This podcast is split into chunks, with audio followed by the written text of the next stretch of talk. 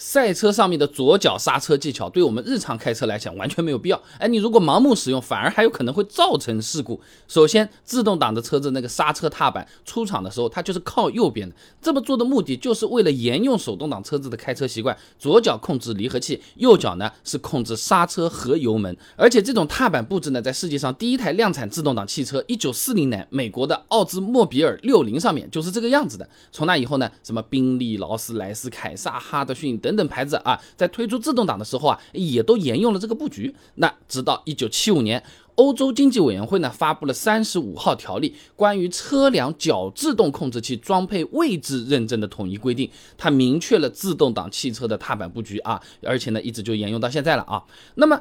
刹车踏板靠右的这种情况下，如果你还是用左脚踩，哎，你就会导致我们的驾驶员的舒适性极度的降低。说人话就是别着了、崴着了，这个很不舒服了。你坐在那边啊，斜在那边坐了。那安明玉在《时代汽车期刊》上面也发了一篇论文，《乘用车落地式油门踏板布置方法研究》上面有讲啊，这油门踏板与右侧饰板的距离呢是三十五到四十五毫米啊，这刹车踏板呢与油门踏板之间的距离呢是六十五到八十五毫米。那么刹车踏板和左侧歇脚板之间的距离呢是两百毫米，也就讲啊，这个刹车踏板甚至它都不是居中的，是布置在中间靠右的那个位置上的。刹车踏板啊，就在右边的。那么吉林大学尹秋也有篇硕士论文找来分享给你啊，考虑驾驶员骨肌力学特性的汽车踏板布置评价。哎，他这么说啊，你坐姿的那个状态下，坐在那边，上肢和下肢在垂直平面上作业，是驾驶员最佳的舒适驾姿以及发力状态啊。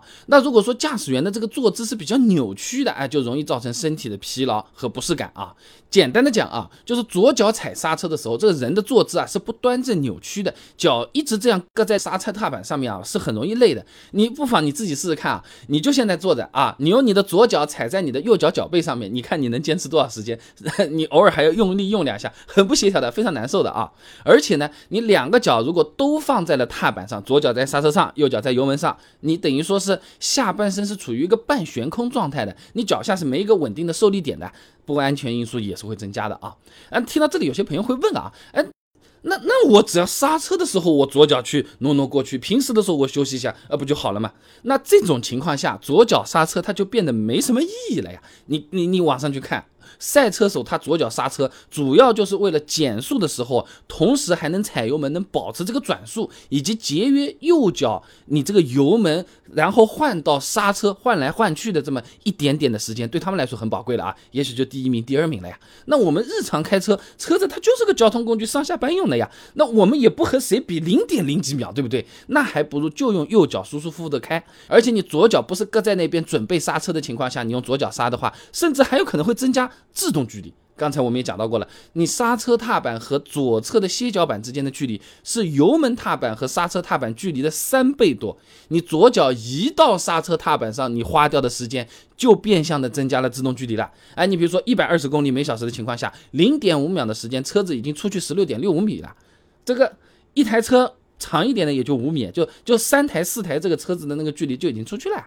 那另外啊，对大多数朋友来说，左脚对刹车的力道控制，它其实是不如右脚的啊。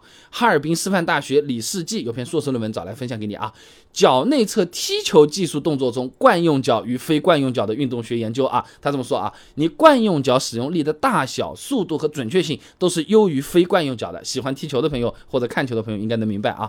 那么生活中啊，呃，至少在我们这里的话，大多数人都是右撇子，你惯用脚一般也都是右脚，那这就会导致。是我们普通人在没有长时间训练的情况下。